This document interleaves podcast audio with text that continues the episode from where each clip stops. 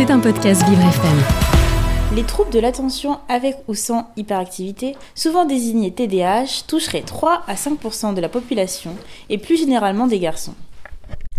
Difficulté à maintenir son attention, étourderie, impulsivité, les TDAH peuvent se manifester de diverses façons, généralement détectées dans l'enfance. On distingue ainsi trois types de TDAH. Celui se manifestant par une inattention et une impulsivité, celui se caractérisant par une hyperactivité, et enfin la combinaison des deux.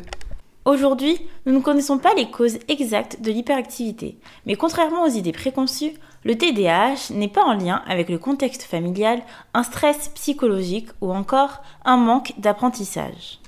Et des études démontrent l'importance de la génétique dans le développement de ces troubles. Certains dysfonctionnements de circuits cérébraux pourraient causer des TDAH, tout comme une carence en fer. Si on ne connaît pas encore les causes précises, des solutions peuvent être proposées comme une psychothérapie. En l'échec de ces méthodes douces, un traitement peut être proposé, mais celui-ci est lourd et cesse après les 18 ans. Que deviennent donc les adultes confrontés au TDAH Souvent évoqué durant l'enfance, le TDAH est rarement montré du point de vue des adultes. Nous sommes partis à la rencontre de Chandra, qui a accepté de répondre à nos questions. Ok, ben, en soi, oui, c'est vrai que c'est euh, souvent, euh, on va dire, intériorisé une fois adulte, alors que les euh, symptômes, enfin, symptômes, les symptômes, entre guillemets, peuvent grandir, voire s'accentuer au fil des années, surtout quand on est adulte. Donc vous, ça s'est accentué quand vous avez vous êtes devenu adulte ou Bah, c'est pas que ça s'est, que ça, pardon, que ça s'est accentué, mais c'est surtout que ça a pris beaucoup plus de place euh, dans ma vie, vu que comme j'ai eu plus de choses à faire et à gérer, j'ai compris que ça avait euh, un impact quand même très grand sur ma vie et que ça pouvait euh, pas m'handicaper, mais ça pouvait m'empêcher de faire certaines choses comme j'aimerais les faire. On vous a diagnostiqué vers quel âge? Moi, on m'a diagnostiqué vers 17 ans. Oui, on m'a dit, Ah non, oui, non, vers, euh, je Euh, attendez. Non, c'était, je, je raconte n'importe quoi. Désolé, c'était à 17, à 15 ans, pardon, parce que j'étais en seconde quand on me l'a diagnostiqué. Parce que euh, quand j'étais enfant, genre, j'étais, j'avais tous les symptômes d'un TDAH, mais comme tout le monde pensait que c'était normal chez un enfant d'être comme ça. Et à 15 ans, comme j'avais de grosses difficultés euh, au lycée, ils m'ont pris euh, à parté, m'ont donné des euh, cours, enfin pas des cours, mais des euh, rendez-vous chez la psychologue du lycée. Et euh, du coup, au fil du temps, elle a fini par me diagnostiquer un TDAH parce que euh, j'avais beaucoup plus de mal sur certaines choses que les autres élèves. D'accord. Et ça s'exprimait comment chez vous, euh, ce TDAH? Alors moi, alors déjà moi, c'était extrêmement, j'ai un TDAH extrêmement physique, c'est-à-dire que je suis tout le temps obligé déjà un de bouger, exemple mes jambes, rien qu'à l'instant même. J'a- Je peux pas m'empêcher de bouger ou de faire quelque chose avec, euh, exemple, une balle anti-stress. Euh, J'arrive pas à me, à me concentrer sur les choses. Et surtout en cours, comme ben, il y avait beaucoup de bruit en constant et euh, avec les lumières, il y avait de la surstimulation sensitive. Du coup, je, je n'arrivais pas du tout à me concentrer. Du coup, je suivais pas du tout le cours. D'accord. Et dans le milieu professionnel, ça, ça vous empêche pas, justement de bien mener votre travail à vous? Bah, en soi, non, pas du tout, parce que je suis euh, graphiste illustrateur, du coup, je travaille depuis chez moi. Du coup, je peux mettre euh, mon milieu euh, comme je veux pour être à l'aise à 100%. Il y a des choses dans, l'environnement qui vous perturbent? Euh, dans l'environnement quotidien extérieur, oui, beaucoup. Déjà, euh, ben, comme je l'ai dit, la, la surstimulation sensitive, du coup, que ce soit les odeurs, euh, la lumière, euh, le bruit, il y a ça. Euh, il y a, faut savoir que du coup, le TDAH peut avoir euh, d'autres euh, d'autres conséquences. C'est-à-dire, exemple, moi, j'ai des conséquences sociales, ou ce qui fait que j'ai du mal à bien bien interagir. euh, comme euh, toutes les autres personnes. Du coup, euh, au milieu extérieur, oui, euh, ça, il y a beaucoup de choses qui me bloquent, on va dire. Vous avez réussi avec, avec le temps à mieux gérer ce- ces troubles ou c'est encore compliqué pour vous? Il y en a la plupart où j'ai appris à les gérer, euh, ou que ce soit justement l'hyper, euh, la surstimulation, j'ai réussi à totalement la gérer. Mais sinon, euh, le côté social, pour l'instant, c'est encore en phase de, de compréhension pour essayer, plus tard de mieux gérer. On vous a proposé quoi comme aide pour gérer ce trouble quand il a été diagnostiqué? Alors déjà, on m'a, on m'a On m'a dit que c'était mieux de prendre des médicaments, sauf que moi, je n'étais contre personnellement. Soit ça, il y avait aussi euh, un suivi euh, rapproché euh, par un, par un psychologue ou un psychiatre. Et euh, sinon, c'était des exercices quotidiens pour essayer de, de décharger toute cette anxiété et toute cette, comment dire, cette charge intérieure sur autre chose que sur soi-même pour pouvoir mieux vivre. D'accord. Et ces exercices, ils vous ont aidé? Et ben, euh, vu que j'étais euh, j'étais habitué à tous ces trucs, pour moi, je voyais ça surtout comme du placebo. Du coup, je regardais tous les exercices en me disant, ça va vraiment m'aider de faire ça. Oui, ouais. Voilà, du coup, j'étais euh, pas vraiment aidé, j'ai juste appris à gérer tout seul, comme euh, ma j'ai un proche qui est aussi atteint de TDAH. Du coup, comme cette personne est plus âgée que moi, elle m'a aidé à à mieux gérer et à comprendre qu'est-ce que je pouvais faire, même si euh, faut préciser que tous les TDAH sont totalement différents les uns des autres. Du coup, euh, ça m'a quand même vachement aidé et voilà. Le traitement qu'on vous a proposé, euh, j'ai perdu le nom, c'est celui qu'on donne jusqu'à 18 ans et qui après n'est plus remboursé, je crois, non? Exactement. J'ai oublié le nom aussi, mais c'est celui-là. Ça, ça commence par un R. euh, re- J'ai perdu le nom, mais euh, oui, je, je vois totalement. En plus, c'est un traitement qui est incompatible avec la conduite parce qu'il euh, il endort. Vous pouvez conduire ou faire des tâches qui demandent trop de, trop de, de, de concentration? Euh, en soi, si j'ai une préparation euh, antérieure à, on va dire quelques semaines, voire un mois, oui, je peux parce que je me suis préparé, j'ai fait en sorte que mon esprit soit euh, fait pour le faire.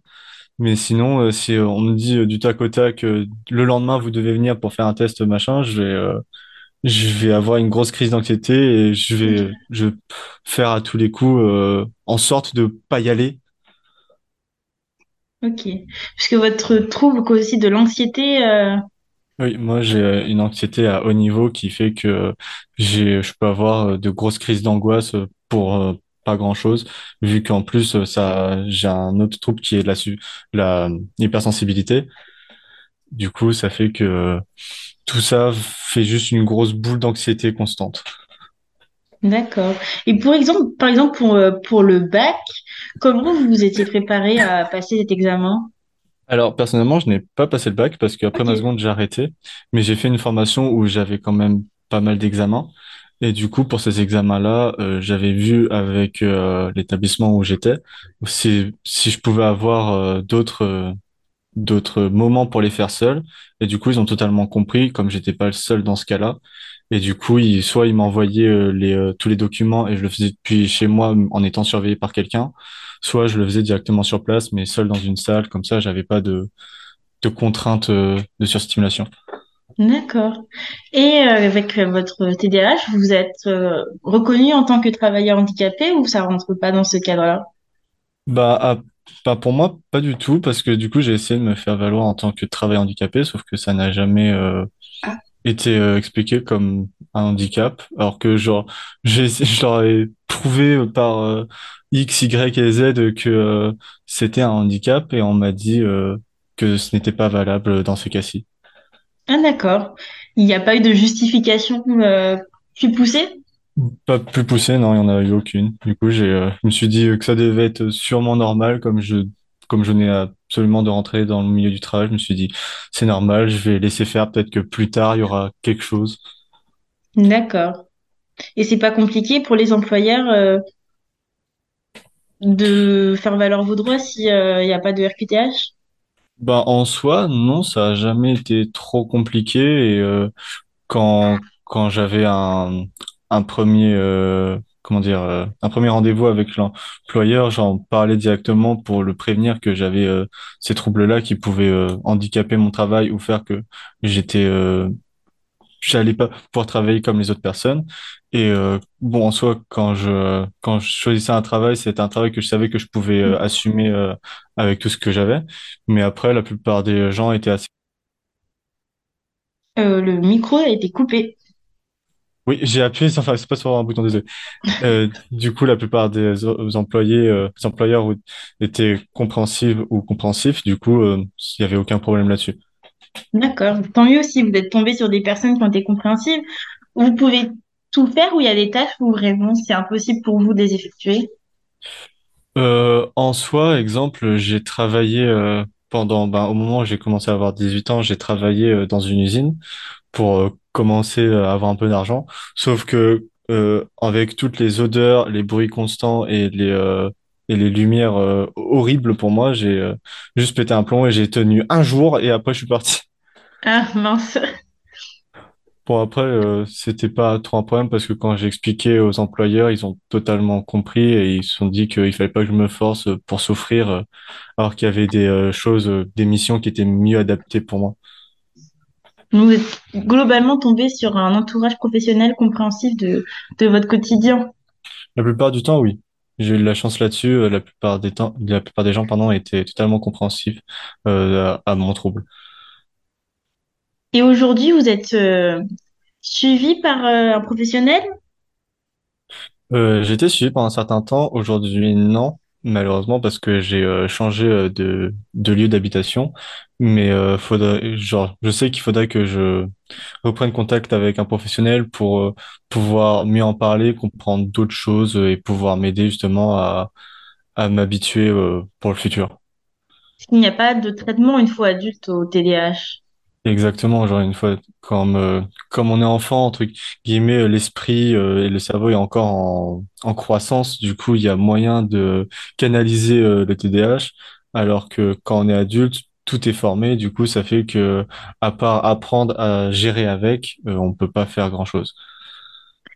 Et euh, en tant que personne ad- adulte atteinte de, TDAH, qu'est-ce que vous diriez à des parents qui viendraient d'apprendre que leur enfant euh, est atteint de ça, qui seraient un peu effrayés, perdus? qu'il faut pas s'inquiéter et qu'il faut pas le prendre euh, comme si c'était quelqu'un de différent déjà, parce que c'est juste un trouble qui change sa façon de faire les choses et qu'il faut juste apprendre à écouter son enfant pour au mieux adapter au mieux ce qui ce qu'on peut faire pour lui. Et euh, du coup, euh, c'est ce que je dirais à un parent qui apprend que son enfant est atteint du TDAH.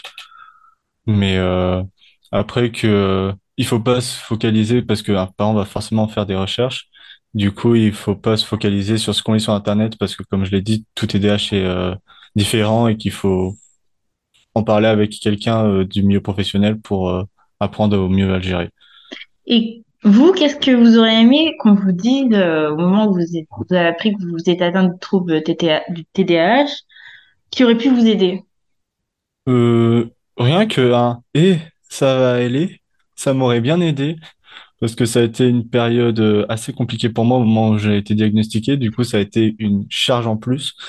Mais oui, juste une parole réconfortante du type ça va aller m'aurait fait beaucoup de bien. D'accord. Du réconfort et du soutien, puisque qu'un diagnostic qui peut faire paniquer au premier abord? Exactement, parce que en fait, euh, la plupart du temps, certes, un diagnostic, ça fait du bien parce que ça apporte plein de réponses, mais ceci pas bien parce que ça fait une charge en plus en se disant comment comment ça se fait que j'avais ça que je le savais pas? euh, du coup, ça Oui. ça fait une pression en plus.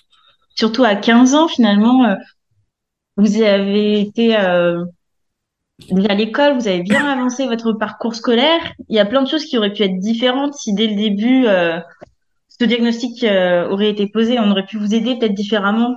On aurait pu vous aider tout court, en fait. Bah, en soi, oui, parce que personnellement, j'ai toujours été, euh, je vais pas dire en décrochage scolaire, mais j'en faisais le minimum, euh, le minimum pour avoir des, même des bons résultats. Et alors que j'aurais pu certainement avoir une aide ou être, comment dire, et bon, j'aurais pu avoir une aide tout court pour euh, pouvoir mieux réussir mes années scolaires. C'était un podcast Vivre FM. Si vous avez apprécié ce programme, n'hésitez pas à vous abonner.